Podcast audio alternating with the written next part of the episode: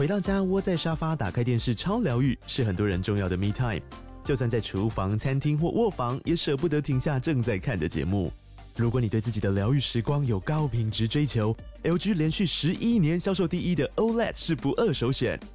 OLED 价格亲民又高质感的 A3 经典系列智慧电视，支援杜比世界与杜比全景声，追大场面的戏剧超过瘾。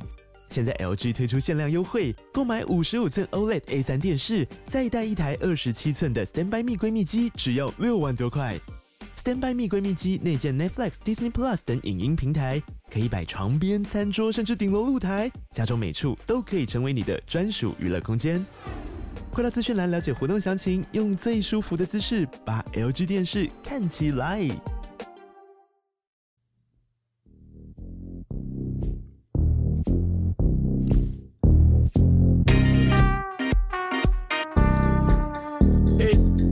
晚上回到故弄玄虚，我是 DK。我不跟你讲话。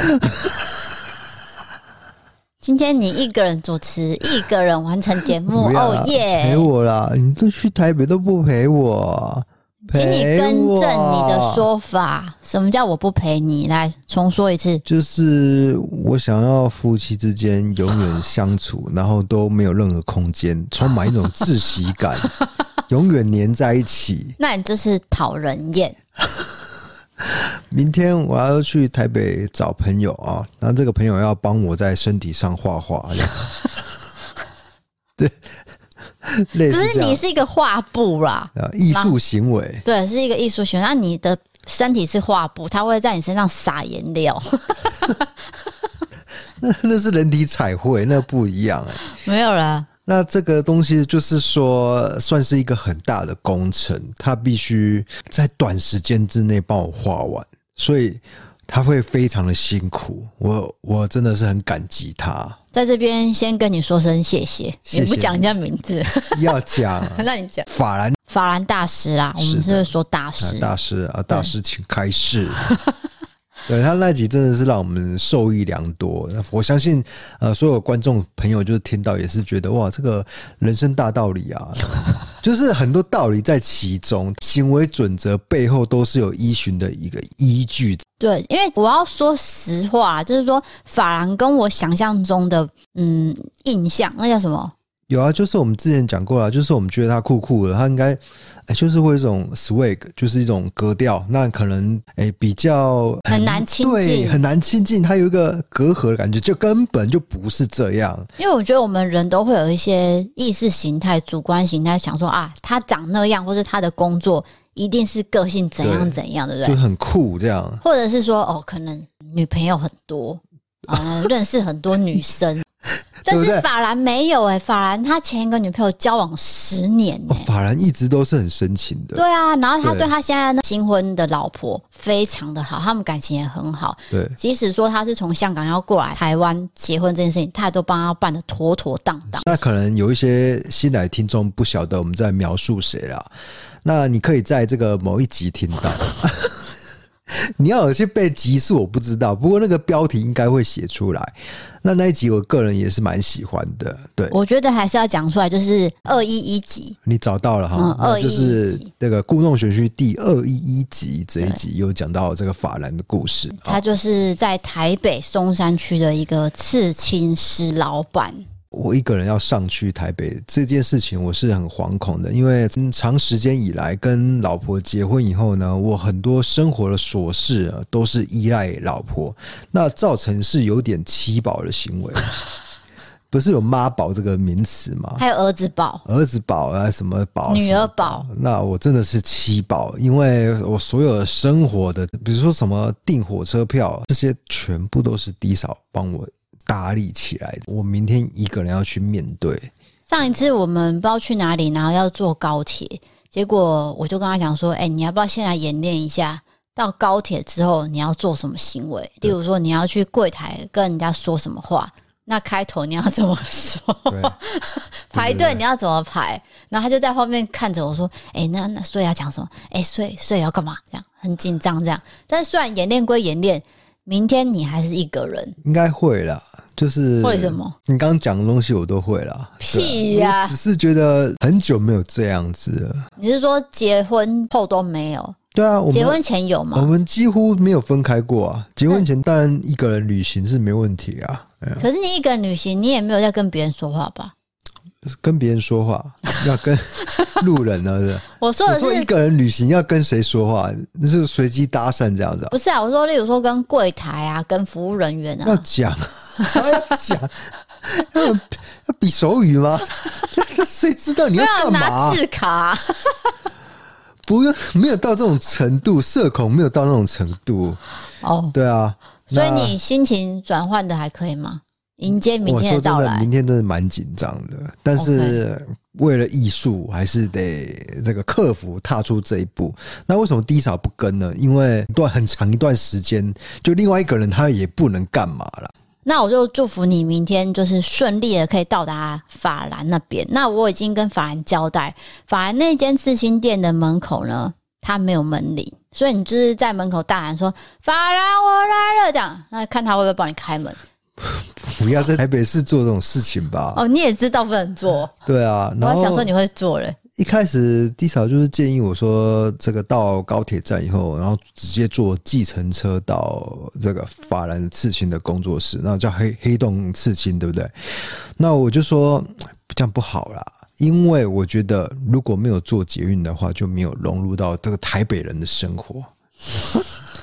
我跟各位保证，他绝对会迷路，因为那个线对他来说已经有点过于复杂。根本不会复杂，它就是蓝线转绿线而已嘛，还是红线转绿线？你看，就是台北车站坐一站到中山站，我都备好了。然后啊，中山站下车以后转车到这个绿线，坐那个松山的方向嘛。然后在中山三民哦，错。中山三什么？错，我忘记南京三民站。对，南京三民站下车这样。几号出口？二号出口。你看我，我背了巨细靡遗。巨细，巨细靡遗啦。哎、欸，听众很喜欢我那个，就是讲话不清不楚，然后还有那个走针这样。怎么会自己说人家喜欢你这样呢？因为很可爱。完蛋了。你要准备被骂，想说你哪来的自信啊？憨厚啦，耿直。好的，那我们就祝福你明天平安顺利到达。那为什么我没去呢？加上也是工作关系，因为这一集我也是必须要剪出来给大家听。对，因为这一集我们是提前录，就因为我们明天后两天呢都要去台北。对，然后再加上我们这礼拜周末还有很多行程要准备。所以真的没有办法说同时陪他，那他可能也想要把我甩开，做一些我平常不想让他做的事情，并并没有。那我就睁一只眼闭一只眼。因为我是妻宝，所以我离开妻子以后，我真的会觉得很惶恐。法兰到底要让你惶恐什么啦？不是法兰，是离开你这件事情。对，因为太爱你了，是一种。很 pure 的爱哦，头好痛哦。OK，今天是新闻自助餐，再色不简单。哎、欸，你很厉害，就硬生生切断人家的话题。没办法，因为你后面要冷小薇了。那我来告诉你，第一则新闻是来自日本。你知道最近就是日本的交友 App 也是越来越盛行。那在个人版面上，其实除了自我介绍以外，还有个最重要是什么？呃，缩图。头像对，就是相当于我们 YouTube 的缩图啦。对，缩图非常的重要。那就是说，日本他们最近发现这件事情，说他们都会去找摄影师代拍头像的服务。他们发现这样子可以吸引更多人配对。那有节目呢，就真的去实测专业头像的威力。结果不管是 IG 还是 WhatsApp、脸书还是交友 App，全部都是大增。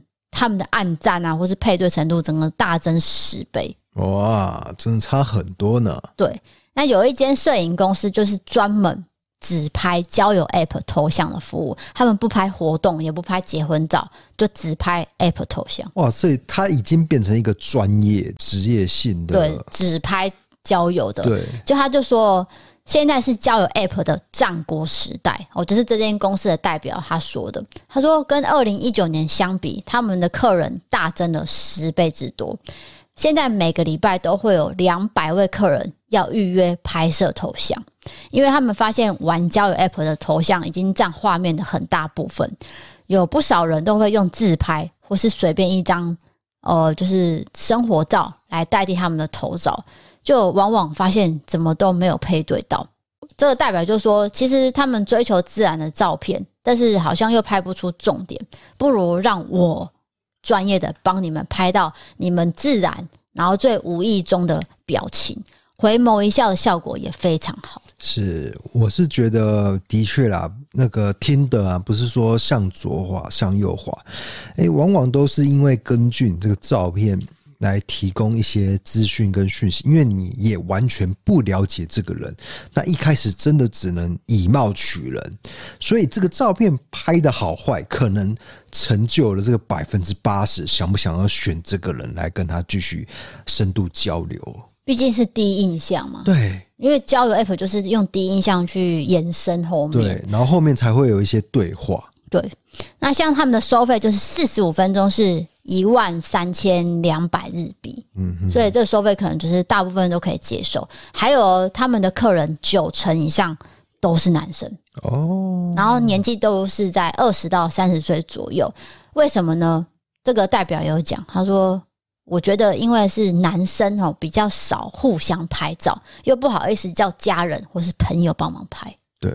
就是比较难开口了，可能他们一开始就是用一一些比较简单的自拍，对，那可能那个角度啊，那个可能由由 由下往上照，然后就变成一个鼻孔比较大，或者是双下巴之类的，或是两边的脸反正就不对称，那看起来就有差。对，那你又不好意思说，哎、欸，那个某某，你可以帮我拍一下，我要放在这个交友软体上，好像也开不了口。哎，就算别人帮你拍，那也未必拍得出好照片。所以这样的一个专业公司会诞生，我觉得是可以想见得到的。没错，那就是有一位二十三岁的男客人，他就是使用交友 App 之后都没有任何邀约，没有任何配对，一个月呢可能就只有四五个 Like。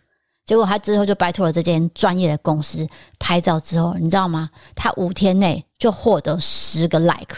更加出去跟人家约会两次，效果非常的显著哦。就数据上的确是有提升，对。但是我觉得这个照片也不能说脱离你自己本身的样貌太多。那个照片不能是太过骗人的骗啊，就是要还是要接近自己。是的，好的。那下一则新闻是？没有。那我想问你，如果今天你有个 app，你想要照相的话，你真的会去拜托这种公司吗？如果是你。我会，对对对，我会，因为我发现，比如说我们之前有拍一些商品照，然后我们都是用 iPhone 自己拍嘛，那当然那个效果其实跟专业的摄影师，专业摄影师你付他那一笔钱，那个都是值得的，因为他们知道如何构图，阳光如何洒在人的脸上或者商品的身上是最美的时刻。对，那个美感不是说。我们真的可以自己做到，除非我们自己本来就是摄影师，但是我们就不是嘛，所以拍不出那个美感。所以我觉得日本人这个行业可能会越来越新奇。如果台湾还没起来的话，哎，你正在收听我们节目，想要创业，你就用这招，对不对？没有，你也可以多元服务啊，因为其实现在越来越多那种韩式证件照在帮忙拍嘛。对，像我之前有去拍，其实那个也可以帮你拍出头铁照。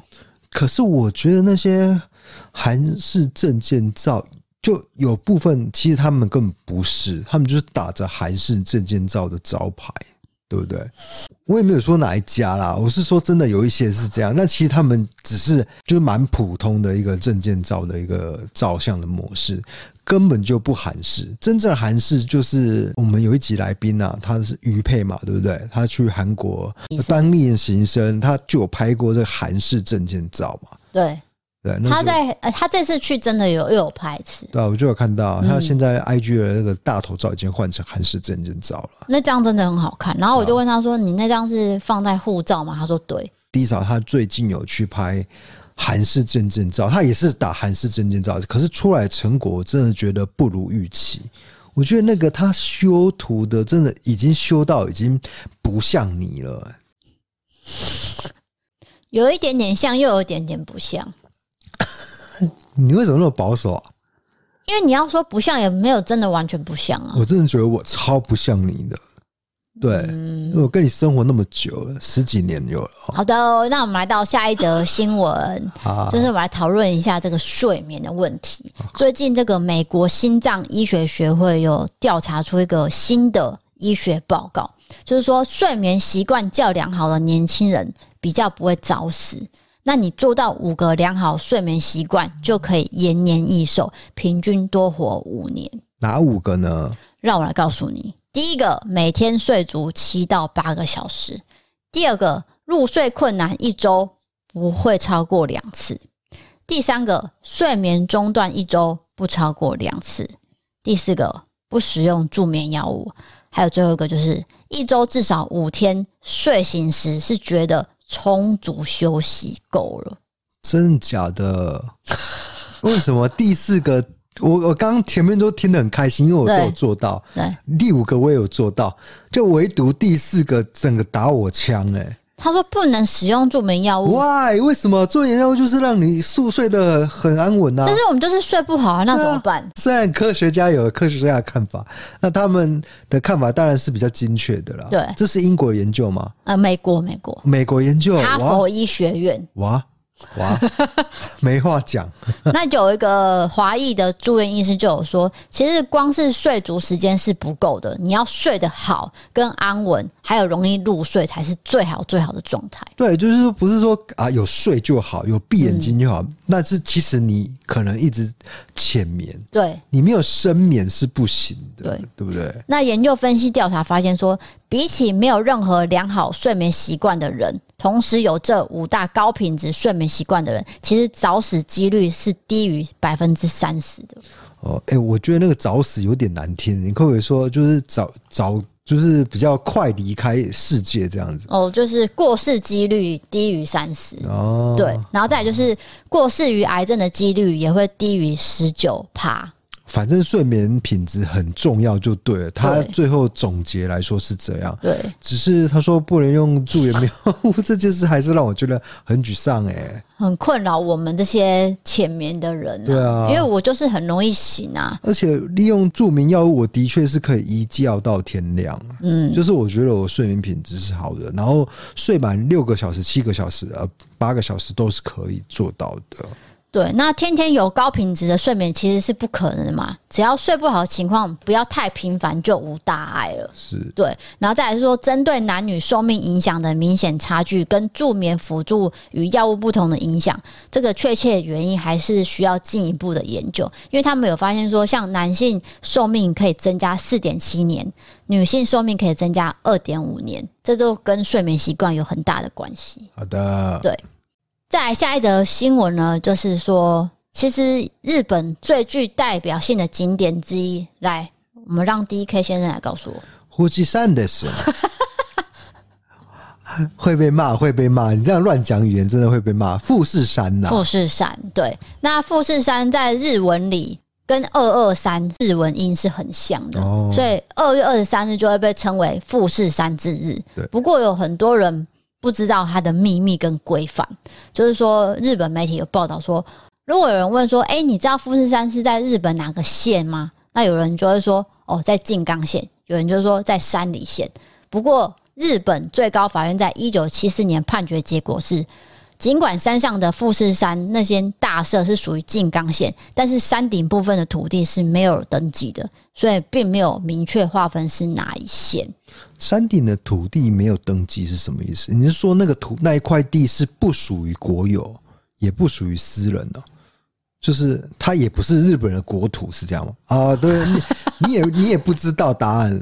对，但是、欸、可是搞不好有听众是知道答案的。但是我要跟你讲的答案就是说，他们给的就是说静冈县跟山梨县都是，就是说它是属于这两个县的啦。哦，共同拥有这样子。对，那其实它已经是为世界遗产了，包括它里面的湖泊啊、瀑布，里面有二十五个景点。那世界遗产其实有很多事情是不能做，可能很多游客不会知道。例如说，你不能去设置帐篷，有些人会想要露营嘛，对，其实是不行的。还有说擅自带走熔岩，里面有熔岩，什么龙眼？富士山会那个林林那个水果吗？你是什么？富士山会哦，富士山有长龙眼哦，哦，龙浆啦，对啊，龙岩岩浆的那个融化成石头的岩石的岩、啊，对对对，对，他说不能带走，哎、我真的以为是龙眼呢。那龙眼台语，龙眼，哎，龙眼台语你记得吗？英英林林英亚还是什么？英英什么？那有亚啊？亚是台语哦。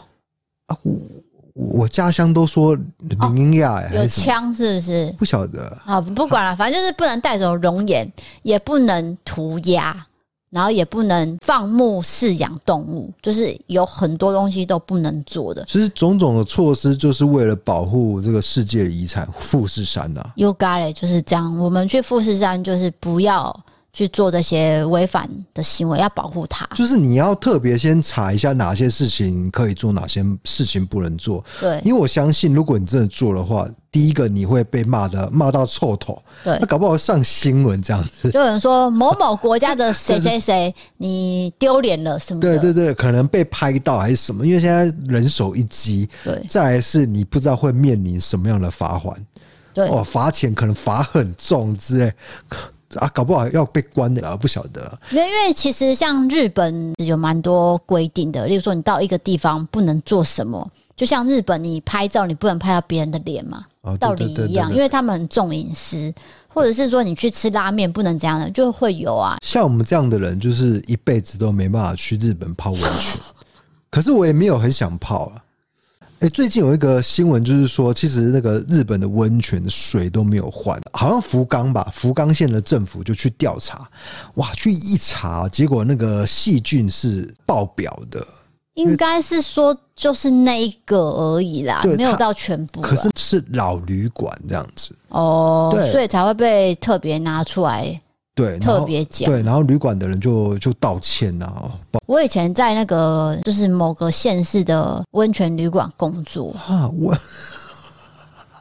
我也是必 须。等一下，你的那个工作经验真的是白白，因为我是念那个嘛，就是观光的嘛，所以我必须在饭店实习。我知道啊，可是你好像没有讲过这一段。讲过了，真的假的？那就是有有温泉的饭店就对了。对，它就是有专门泡汤的房间跟住宿的房间。哦，那一晚下来都其实蛮贵，因为毕竟它是在山里面，然后它会帮你做的非常的漂亮，然后还有温泉美食，然后你一打开窗户就是山景哦，然后会有那个雾，就云雾缭绕。对。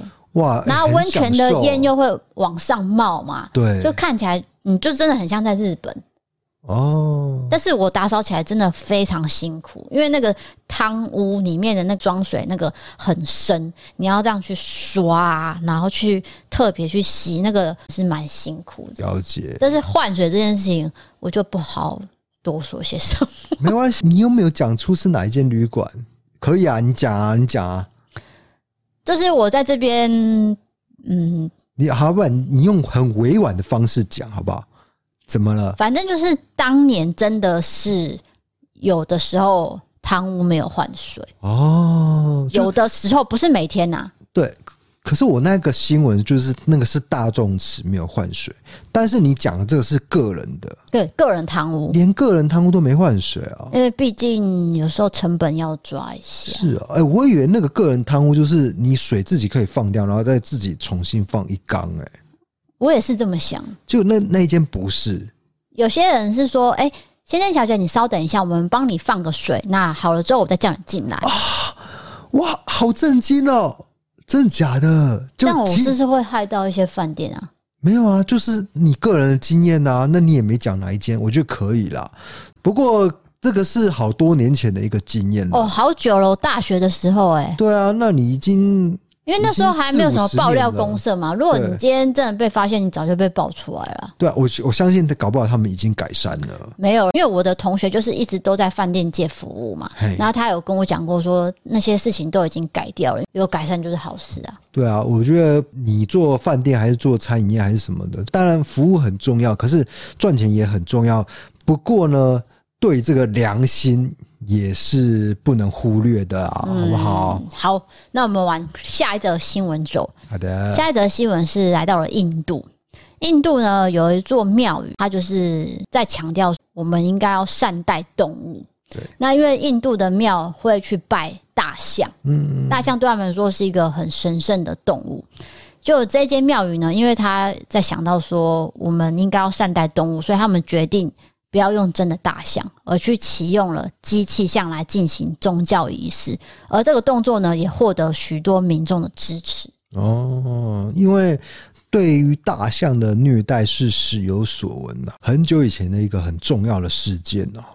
但是地点忘记在哪里了。有一个马戏团的大象啊，然后因为长时间被虐待啊，被这个照养不周啊，结果他有一天暴怒，然后就上了街头，然后可能就有一些破坏行为啊，甚至好像有出一些人命啊，最后出动了警察啊，把这个大象击毙。那其实大家都很心疼，对，对不对？你讲这就是印度在在意的事情，对对对，所以他们才改成说。用机器象来去，就是象征性的一个代表，就是宗教仪式用机器象。嗯、这个印度这个神呢，其实大象就会常会被用在在庙方人员跟神像游街，有没有？或是在庙里面进行祭拜仪式，他们会被指示说，在神像前的地毯跪下，他们要大象跪下。对对对对。然后庙方人员会在额头上面画一些吉祥符号啊，或是披上彩衣，然后再用一种。就是那个鼓声这样，咣咣咣，让大象这样停。嗯，所以其实长久下来，老实说就是虐待动物嘛。对对对。所以他们才想到这件事情，然后他们里面有一个善待动物的组织，共同捐赠了一个机器想，让他们去做这件事，而不要再让动物在训练过程中受到虐打、受到惩处。因为现在有透过科学研究发现说。我们已经可以得知动物的感受了，所以我们应该要停止这些虐待的行为。是的。那你刚刚讲的那种，就是说大象被人类求养后，他们的行为会出现异常，例如说要挣脱，然后会很激烈，甚至发狂去攻击人类还有其他动物。这要显示说，过去的十五年间，在这个地方的大象哦，已经有出现五百二十六人死亡。哎，这太多了吧？就是因为大象的袭击事件。对。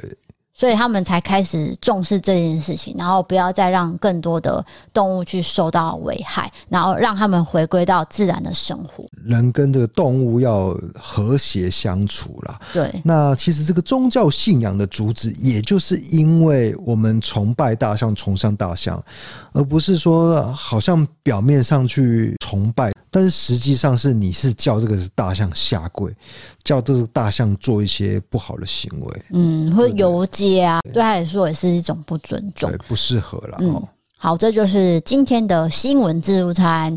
接下来进行到我们的伯利开杠的时间，不离开杠的时间，放歌，咚咚咚咚咚，咚咚咚咚咚，完全不对。因为今天位置做的不一样，所以 D 嫂变成他要控这个 DJ 台，要同时要主持节目，比较困难一些了。没有了，因为我们的沙发有调换。那因为他毕竟是一家之主，他就是会做比较高级的沙发，电动沙发。其实我觉得“一家之主”这个词真的是过于沉重了，因为我们现在是这个性别平等的 年代，那我们家呢也是奉行性别平等的，我们地位是一样的啊。那我是一家之主，那你就是一家之呃皇后这样，我们是一样的，我们是国王与王后。哎、欸，不是有一有一首歌吗？哦，是不是那个、呃、很久以前艾莎？对啊，大嘴巴啊，大嘴巴，对对对对，还有士林嘛？国王与皇后。哦。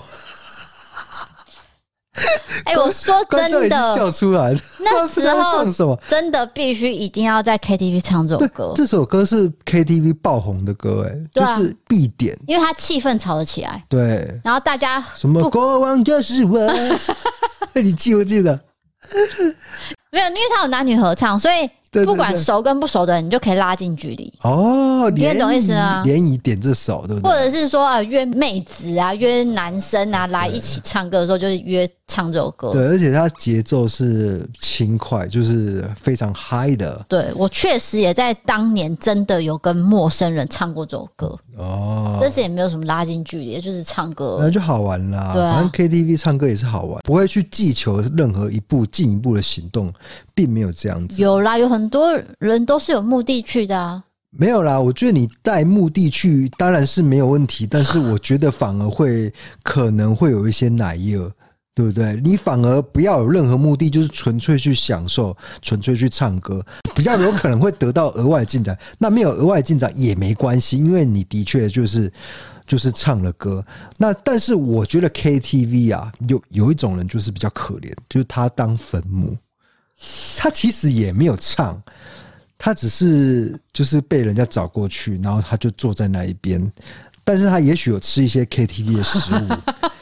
问题是别人都麦都已经抢走，他可能有吃到水饺，最后就付钱了，对不对？对，像这种人，可能他就是不太好意思拒绝，对，他可能不想去，对，但是有可能是因为工作关系，例如就像我之前讲，你不得不去。但是我现在讲的是那种二十几岁朋友之间有没有？他例如说有一个男生就说：“哎、欸，我今天约五个男生好不好？哎、欸，你们那边有几个女生可以约？”啊，这就是联谊啊，对，就是半联谊的、欸。嘿，然后就是一群人挤在一间，然后也没有人敢跟对方说话啊，那么干哦、喔？不会啦，我觉得通常这种联谊哦，一定要有那种嗨咖，有对不对？对，就是唱射手那种。对对对对对对。射手是我已经大学毕业以后的歌了，对，就是比较嗨的歌。我们那时候 KTV 是没有点到射手，要不然射手一定是必唱的，对，啊、对不对？就可以带气氛，然后大家又可以很靠近。然后我就记得我有一次就是去一个像我刚讲那种哦，你约一部分男生，我约一部分女生，啊，我就是被约那一个嘛。然后我就真的是一开始当分母，因为我。不太敢拿麦克风唱歌，对，我怕被注意到我的歌声很难听。我觉得如果在陌生人面前哦，要拿麦克风唱歌，我觉得会蛮尴尬的，超级。对，那以前的那种就唱歌的局啊，都是我们呃同班同学啊认识的啊一起去唱，当然就可以就放得开啦。认识的对会比较放得开，因为我们有一点社恐的话，哇，真的是很难放开哎、欸。对。我以前在那个学生时期，就是萧亚轩有首歌叫做《表白》，哎，你记得吗？那首歌表白很嗨啊，那个节奏感很对，嗨到爆。然后我不知道为什么那一阵子我就特别爱唱这首歌，所以我一去 KTV，大家就是帮我点了这首歌。我知道你意思，就是啊你很常唱唱这首歌，然后你跟你去的那个那同一团人，因为你们常聚嘛。他就知道你今天也会点，那就直接就也没有问你的意愿，就先点了这样子。对，然后我就我都会很用心的表演，让大家觉得很开心啊。这样对，就是一种气氛。我觉得 KTV 还是要开心一点，不是那个摆一张脸坐在那边，好像让人家觉得。对啊，你主要是嗨啦，就是约约了你，你又不来，啊来了你又不嗨，啊大家开开心心出来玩。对不对？下一句歌词呢？你只埋头吃饭 啊！真是的，这也是真的啊！因为你真的可能比较内向化，你就只能这样。对，啊，因为你已经被约了嘛。哎，你没有要讲？我刚刚在讲哪一首歌啊？五月天的啊。我很害怕，就是会不会呃，是更年轻的人已经开始没有在 follow 这首歌？不可能，五迷很多哎、欸。是是是，对啊，五迷很多很旺，对不对？超级旺，而且这首歌叫什么名字啊？呃，哇！突然忘记歌名呢，要点歌。我记得有一段时间也蛮常点这首歌的。对，因为他就是在讲 KTV 的事情，显现出年纪。现在应该不太会点了，但是这首歌的旋律真的很棒，对不对？像现在你叫我去 KTV，我可能就有点压力。第一个新歌我完全跟不上，我可能顶多最新就是高尔宣。哦，对对对对，其他我都不会。哎、欸，那你记得我们有去唱过 KTV 吗？没有，最后没有唱成，唱成。对啊，因为那天发生了一点事情嘛，然后有吵架嘛，错了。其实我们后来我们有去唱，因为我们是唱那种包厢式的。不是啊，是艺人 KTV 啊。对啊，那个叫艺人 KTV，对不对？百货公司楼下。对对对对对对对，就有唱一下这样子。有这个在 Podcast 有分享过啊，我有讲过了。可是那也好几集了吧？对啊，对。还有一种状况就是说，我不知道你有没有参加过，整场都没有嗨咖，哇，大家都很干这样。嗯，有有这样的一个经验吗？没有哎、欸，因为如果是这样的话，我就会变嗨咖啊。哇，你愿意牺牲自己变成嗨咖？在那个年纪的时候，我愿意啊。哦，我就会唱表白啊。那为了这个节目的收视率，要不要稍微唱一下？好想跟你表白。哎、哦欸，这首歌很容易走音哎。跟你表白。然后后面不是有一段 rap 吗？中间不是有一段男生的那个 rap 吗？我忘记了。超级难念，我背超久，我还是背不起来。我本来想说我要去 KTV 一展歌艺，想说我已经练好了，结果念不好。我觉得 KTV 一个好玩的地方就是在于说，你平常的练习，就你你为了某一天 KTV 可以上场，所以你平常就一直在那边背歌词，然后因为那个速度很快嘛，然后你也不是专业的歌手，你那个歌感也没有那么好，对不对？对，所以要努力做到，但是最后你发现还还是跟不上表白的那个 rap 那一段。然后前几年我还在就是前公司上班的时候，我们同事有很多都是八年级生。对，那我就想说，完蛋了，要跟他们去唱歌，对，会不会隔阂呢？我完完全全可能只会点张惠妹，我可能 听海哥的声音啊，太久了吧？或者点蔡依林，就是可能年代有差的歌怎么办？我就很紧张。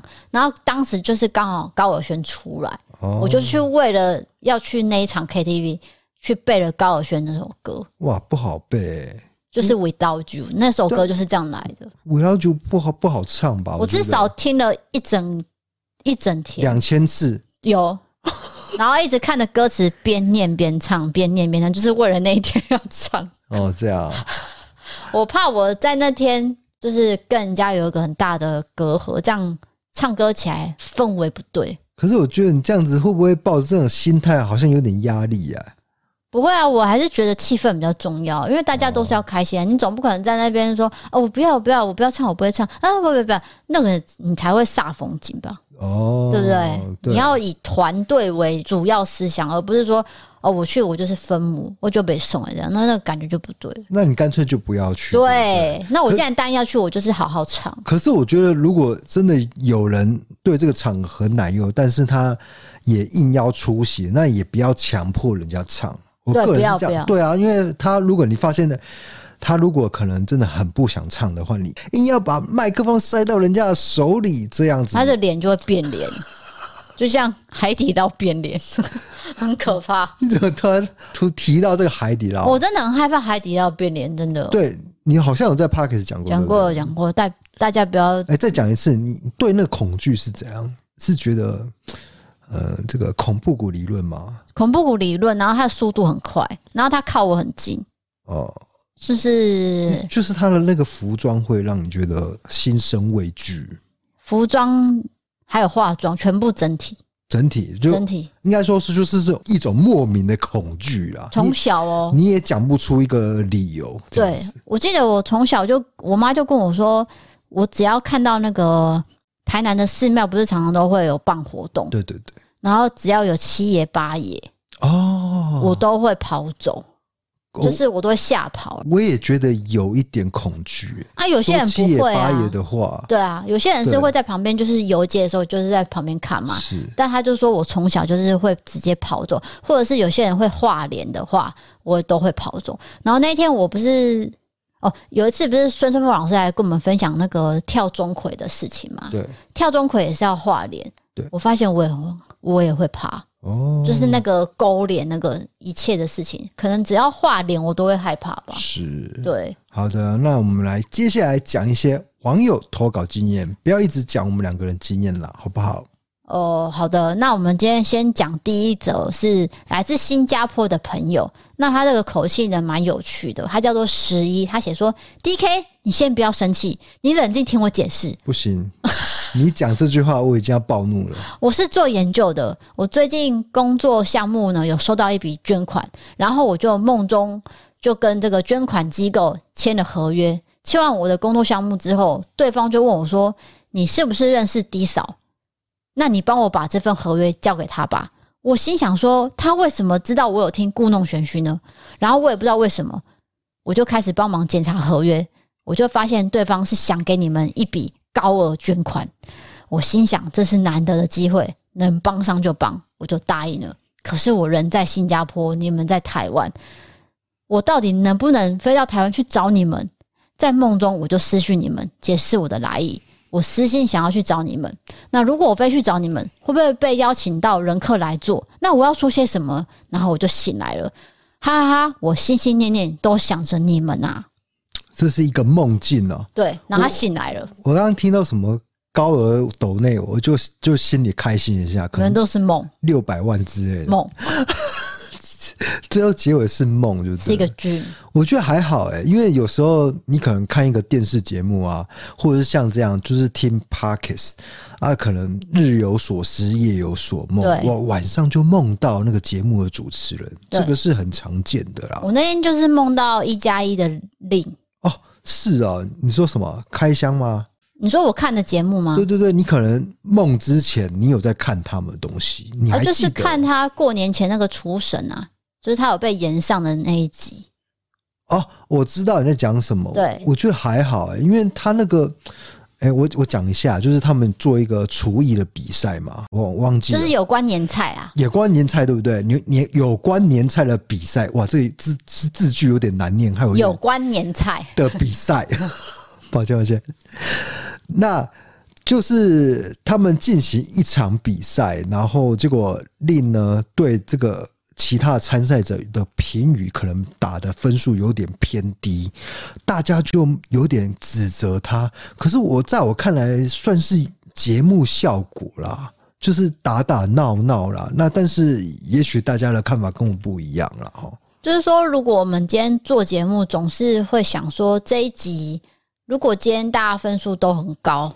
那是不是没有什么看头？没有什么看头，没什么爆点，没有太 peace 是不行的。你节目没有高低起伏的话，再加上那位就是他打的比较低的分数，有一个是他的剪片师嘛，对，就是他们固定在工作人，对合作的，就是在他们工作室里面，所以人家就说你为什么要评他那么低分？而且你给他的那个题目是佛跳墙，你要他怎么？搞出创意来，就偏难的。对，佛跳墙好像很难呢、欸。那他又说我创意度就给你比较低分，因为你就是做出佛跳墙而已。就网友就很生气嘛，就是说，因为他题目就是限定、这个。对，他说那你要佛跳墙多有创意，然后令就被骂了。抱歉，不是不是，我我不应该笑，对不对？对，因为这是一个，因为令很生气。呃，可是我可以理解，因为我们都做自媒体，我就可以想象得到了，为什么会呃这样的一个节目效果不被被看到这样？对，因为我们也曾经很多次在节目上有节目效果，也都会被骂道理一样。对对对，就是你可能。笑我什么？然后人家就说啊，DK 你很软弱，DK 怎样怎样怎样，就是其实只是效果，但是多半的人会把它当成真实生活来看。对，真实跟效果就会混为一谈，这样那没办法。所以这就是我刚讲的，我有曾经梦过另一样。对，是拉回来。所以总之，你看了那个节目以后，你就梦到了。对，我那一天晚上就梦到另跟我合作。但你记得这个细节吗？没有诶、欸，他在梦里面跟他在 YouTube 里面是一样的哦，就是态度啊，还有他讲话都是一样，是。蛮好笑的，蛮好笑的，蛮好笑的。那，那这一位网友也是啊，对，其实我们有曾经见过一加一，诶，就是在 KKBOX 的 KKBOX 的那个那个什么颁奖典礼，对对对对，但是就是交谈两句而已，然后是我主动过去的，因为。那时候我还没在做 YouTube 的时候，我就开始在看一加一了。所以我我当时就是看到一加一在我面前，我心里是很澎湃的，对，慷慨激昂。因为我们是跟 Toting Story 的康纳他们一起进去嘛，然后我们同时看到一加一的时候，我们就一起冲过去说：“可以跟你们拍照吗？”这样，然后他们俩，哎，我们最后好像没有拍，有啊，有，我有很多张哦。啊，是假的。然后我们拍的时候，他们都很配合，就是即使我们跟他离一段距离，也没有跟他说在拍照。结果他发现我们在拍照的时候，他马上就毕业。哦，所以他们两个是很亲民的啦。对啊，就是很好，人很好，印象中就是这样啦。这个梦你有需要分享些什么心得吗？哎，没有啊，就是我心得就是这样，啊就是你在睡前或者是前一段时间，你有看一些节目。那有很高的几率，你晚上会梦到哦。不是啊，我是说这个高额捐款这块。哎，我是觉得，如果你真的有机会哦来台湾，对不对？来台湾观光还是什么的，哇！你想要上我们节目，也何尝不可啦，对不对？他是梦到别人要给他高额捐款交给我们，不是他捐款给我们。你听他的那个意念，就是他的梦境。其实梦境就是反映到你想要什么。他想要上我们的节目，你仔细看，他的欲望是这样的。他的欲望是想要来台湾，然后见我们。那节目有没有？就是可能有，也可能没有。对，这样。那如果你今天真的有来台湾，就可以。跟我联络看看，我再来瞧瞧看。对对对，对，因为毕竟真的是有太多事情，我没有办法，就是计划赶不上变化。老是我每次想的事情，都会有一些东西突然间发生，然后就打乱我们的计划。哦，我知道你在讲什么，你怕这个给他一个承诺，其实不是给他一个承诺，我是说有有可有这个机会，有这个可能性啊。就像那个台北人说啊，再约再约再约。跟阿 Q 说的一样，有这个几率，但是也不一定真的会这样子了。就是我不能完全答应你说，对，你一定可以，你一定要来哦，这样子没有这回事啊。没有没有，我不会给人家这么百分之百的承诺，对，因为太多变化。好，我们来到下一则投稿，这位朋友叫做阿凯，他写说：“D K D 嫂，你们好，很喜欢你们的异色答案跟故弄玄虚，是我打开 YouTube 跟开车时的首选。”我老婆一开始被我逼着看，到现在也很喜欢看。以下是我要跟各位分享的故事。在台中读书的人应该都知道，台中火车站后站是补习班一条街，所以期中考的晚上是很多人会在这边读书，读到很晚。那这次的事情是发生在这里，时间是二零一一年高二，我要考期中考的时候，一如往常的，大家互揪晚上一起要读书，准备明天的考试。平常我都是在学校图书馆的，但是今天刚好朋友约，所以我就去他的补习班读书。我的朋友叫阿汉，我想说我都没有去过补习班，去看看也好，蛮新鲜的。所以放学后就一起到补习班开始临时抱佛脚。时间到了晚上六点，快要到补习班路上的时候，走着走着，突然我感觉到有人从地底伸出手，把我的右脚往下拉，我整个人突然软脚，然后陷进去地下的感觉，但随即又恢复正常了。阿汉看着我问说：“你怎么了？”我说：“靠，好像有人把我的脚往地底下拉。”哎，阿汉说：“你有神经病吗？”他觉得我在开玩笑，而我自己也觉得是我的错觉，也觉得很好笑。结果到了补习班之后，我们就吃了饭。吃了饭离开之后，我的手机呢开始一直收到朋友相同内容的简讯，大概两分钟内收到十五次有吧。虽然觉得有点诡异，但是那时候我也不太在意，因为有用过亚太机的，好像都有遇过这种情况，所以我也不以为然。但就在回补习班的路上，遇到一件超惊悚的事情。我们走在骑楼下，此时我跟阿汉是一左一右并排走，就这样一直走走，走到一半的时候，不晓得为什么，我和阿汉不约而同的回头看同个地方。我们转往我们两个人中间看的时候，此时出现一个惊人的一幕，我们永远都忘不了，就是我跟阿汉两个脸的中间出现了第三张脸。我永远都记得那张脸的模样，是一张发光的脸，是一个年轻女人的脸，还有面无表情、眼睛直瞪着前方的脸。他的头微微的向前伸展，感觉是想要跟我们的脸贴齐。我跟阿汉被眼前的一幕吓呆了，愣了一秒钟，同时骂了一声脏话，然后开始拔腿狂奔。过了几秒钟之后，我转头想要确认那颗头在哪，没想到那颗头竟然也跟上来了。最恶心的是，我们越跑越快，它就越飞越快。为什么我说是飞的呢？因为我很清楚的看到它的头是快速的移动，像电影那样不断的向前，我们向着我们追。我们吓到快疯掉，以为快完蛋的时候，再回头一看，那颗头就不见了。为什么我们认为是鬼呢？第一，因为时间很晚了。我跟阿汉可以确定的是，我们在回程路上是没有任何一个人的。第二个。进骑楼跟离开骑楼的时候，一定有入口跟出口。那因为是没有办法穿越机车群离开骑楼的。再说马路上没有任何人出现，所以那颗头真的是很莫名的出现在我们两个中间。而且我跟阿汉看到的脸是不一样的脸，虽然都是有光芒，但是我们看到是个很年轻的。不过阿汉看到的是是一个老奶奶的脸，所以最后我们都看到了这件事情，我们都觉得非常的可怕。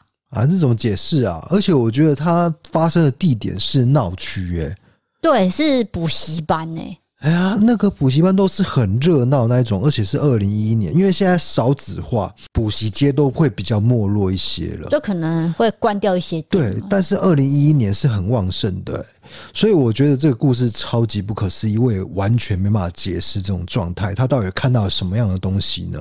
对，对不对？不可能吧？就是说，这个这个呃车水马龙的状态，然后一张脸浮在你跟朋友中间。哇，这个奇幻啊，就有点哈利波特的味道。呃，不，不是哈利波特，就是说九又四分之三月台啊。因为最近那个很红，这个游戏啊，那是什么游戏？就哈利波特游戏啊。哈利波特的游戏是手机哦？不是啊，这个好像是手游。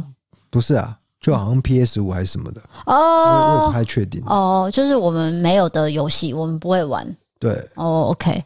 好，反正这位朋友其实他还有打一段第二段的哦，还没讲完的故事，但是我想要留到下次讲。哦，你要 你要接上下集就对。对对对，这个人他写的蛮详细的。好，那因为他现在已经是三十岁，这是他以前高中的故事，他一个回忆就对。对对对，所以我就留到下一次再跟大家分享他第二个恐怖的经验。好的，那你先讲一下你对这一则故事你的想法是什么呢？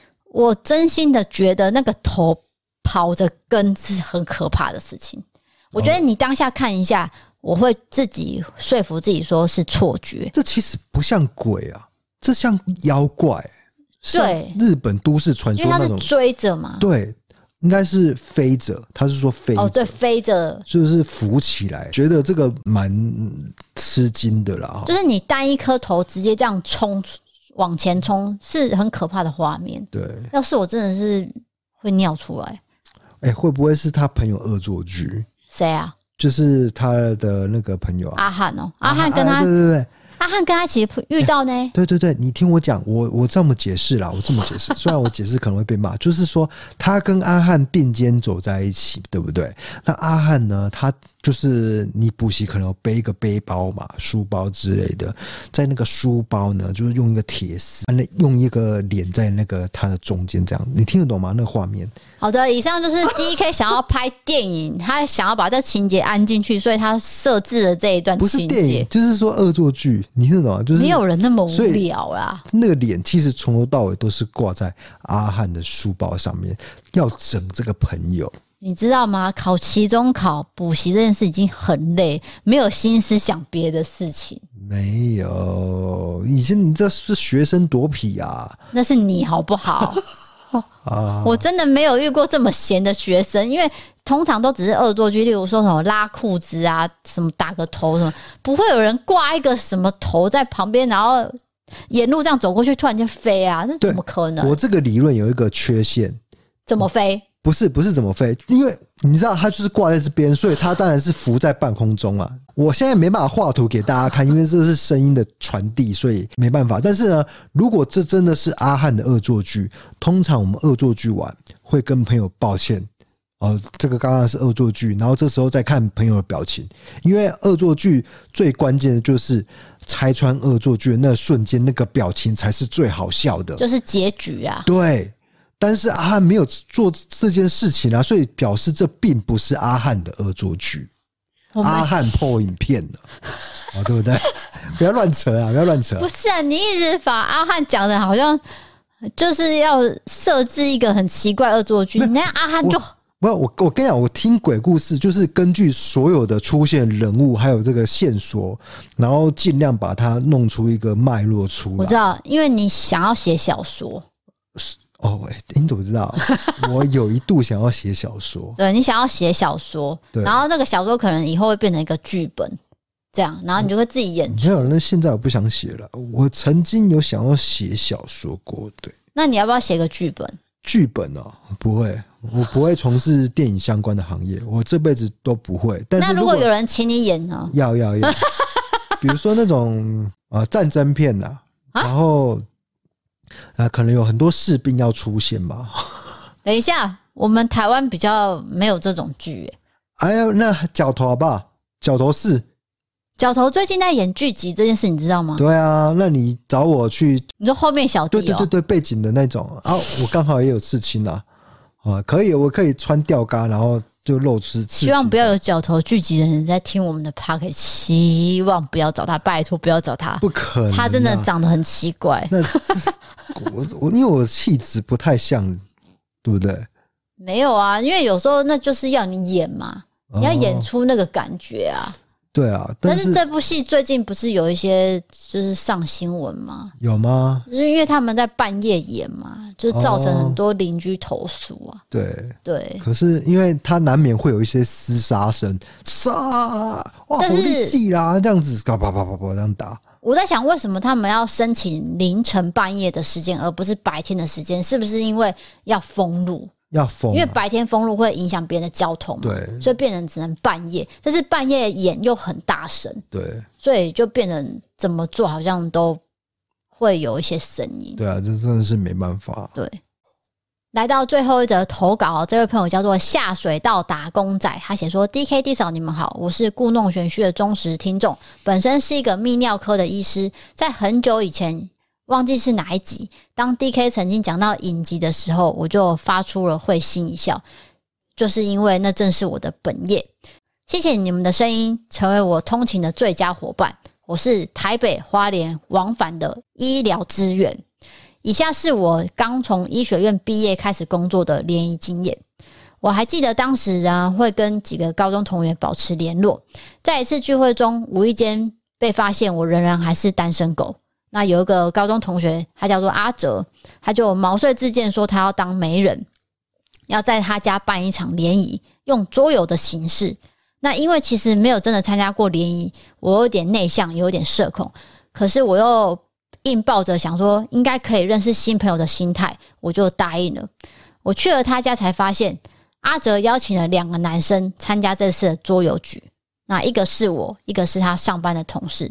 那同时也出现了三个女生，那这个三个女生，一个是表妹 A 跟表妹 B，还有一个她的亲妹妹。那但因为桌游又不像真的联谊场，所以自我介绍都短短的，大概就是姓名啊，跟现在在哪里工作。一直到玩到比较熟的时候，才发现原来阿哲想要介绍当中两个女生，也就是他的表妹给我们认识。我一回到家，我就被阿哲敲讯息说：“。”你今天觉得我那两个表妹怎么样啊？我就说啊，你怎么一直略过其中一个女生？然后阿哲就说，可是那是我妹，我只是想要找她来玩桌游而已，凑人数了。对，我没有要帮她牵线呢。对，结果我就说啊，那原来那是你妹哦，因为其实我当下是不知道那是她妹的，是怎样长得很不像就对了。呃，我我当下就跟他表明说，其实我心动的是你妹妹，而且是一见钟情的感觉。那阿哲就说他的同事也是问了他妹，所以最后呢，他就很大方的把他妹的赖留给了我们两个。不过他说这安排都是意外，这就是我唯一一次的类联谊经验。事后想起来，不知道是阿哲的护妹心切，还是他不想要把他妹妹介绍给我们，还是什么缘故，我到现在都不知道。后来呢，我跟他妹经历了一段很长数个月的暧昧期。难忘的是，曾经有很长一段时间，在体力透支的值班后，我在跑去他的公司楼下等他下班。他是在日上公司上班的，也曾经在飞机上被牵上的手，那是我很心动的一次交往经验。最后还是谢谢 DK 跟 D 嫂有一个很棒的 Podcast 平台，成为我日常仍会持续收听的凉拌。好，感谢哇！最最后可能没有修成正果，但是有一个有交往啊，他写有交往啊，有交往啊。他说这是我很心动的一次交往经验啊。我可是他刚刚前面写暧昧，先暧昧再交往啊，啊，所以最后可能有了，有有交往就对了。但是可能现在可能没有，听起来，哦，对，听起来是这样。嘿，桌游局可能这个男生就是投稿者，他可能一直注意着他妹，然后又不好意思开口。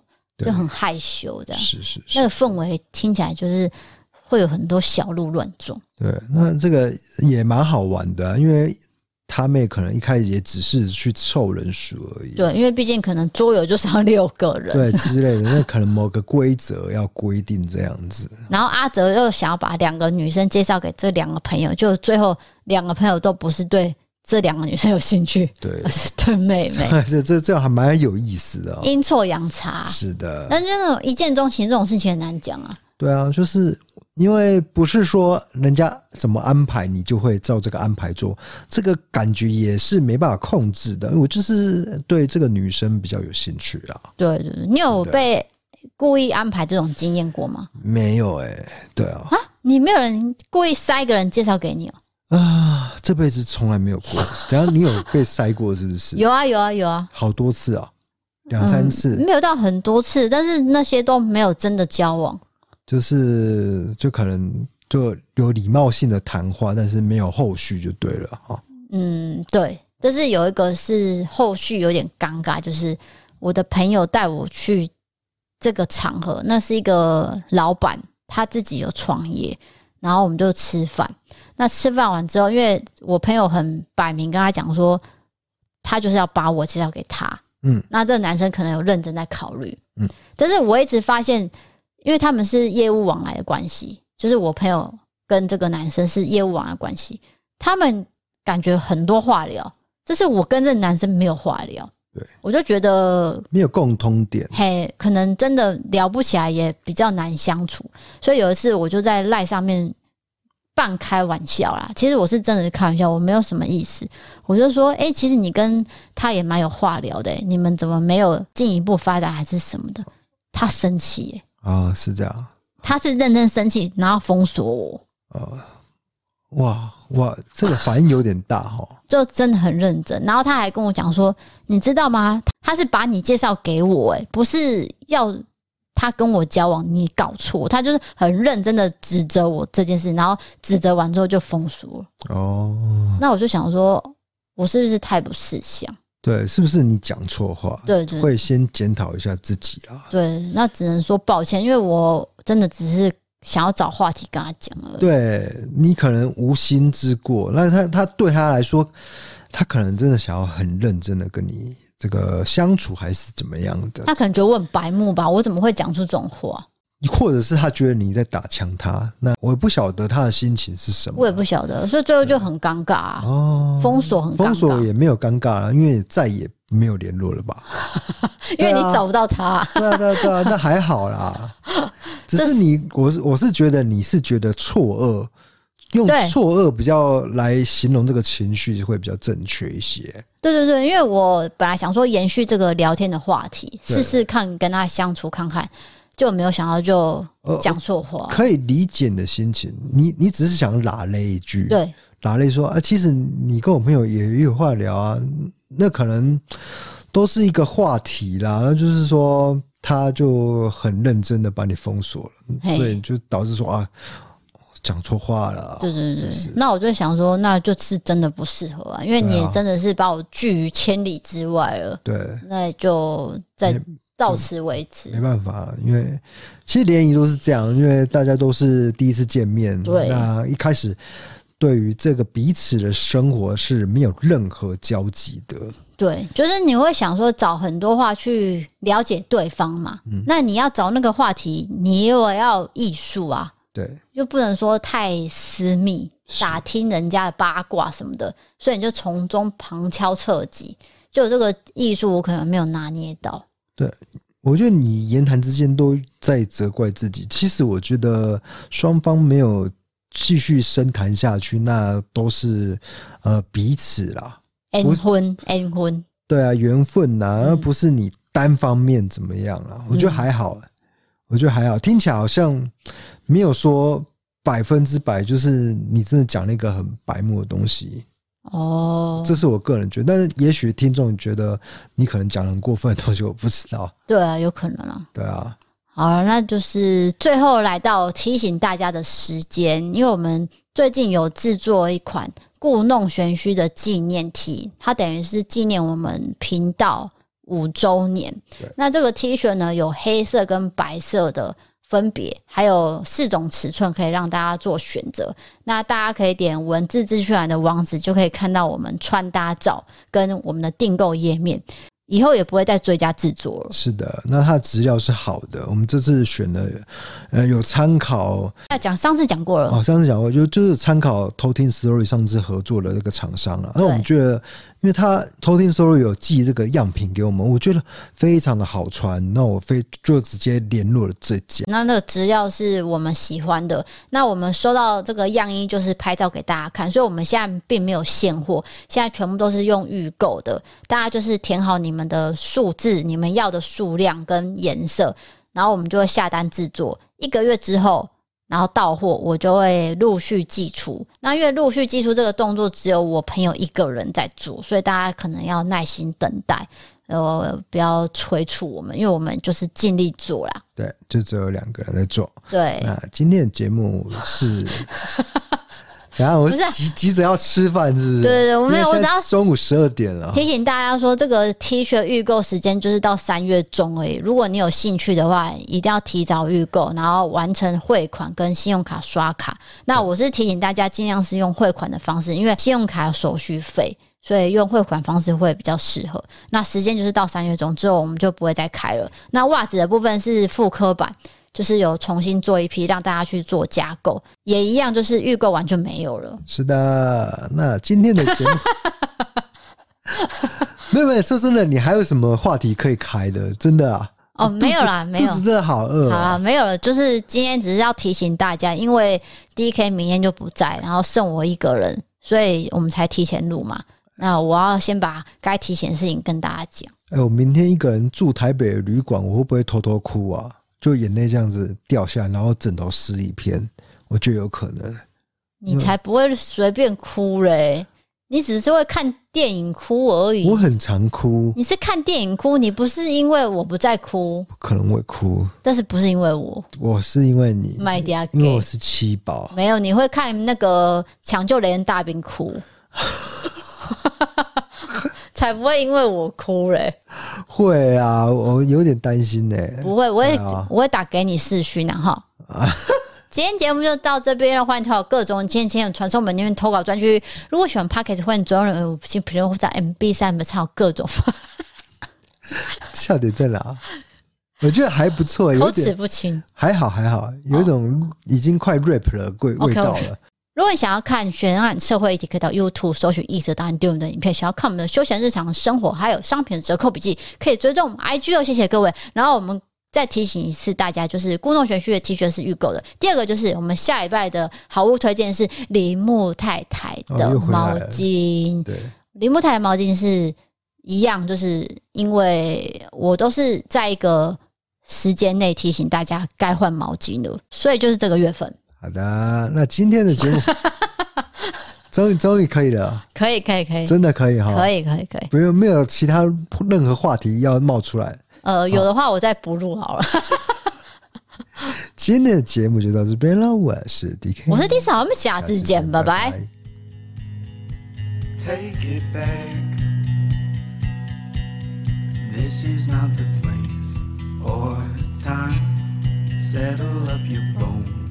And drive and hope I can hope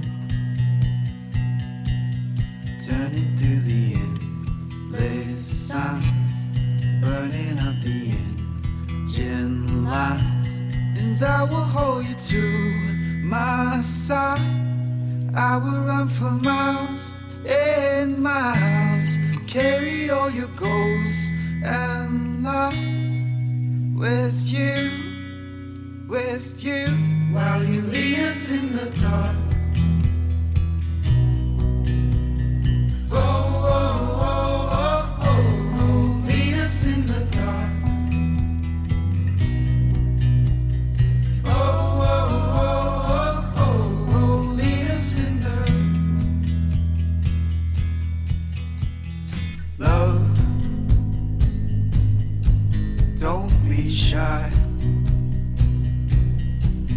imitators at first sight, lovers of the worst design. And here, here I freeze, fingers on the dashboard side, waiting for.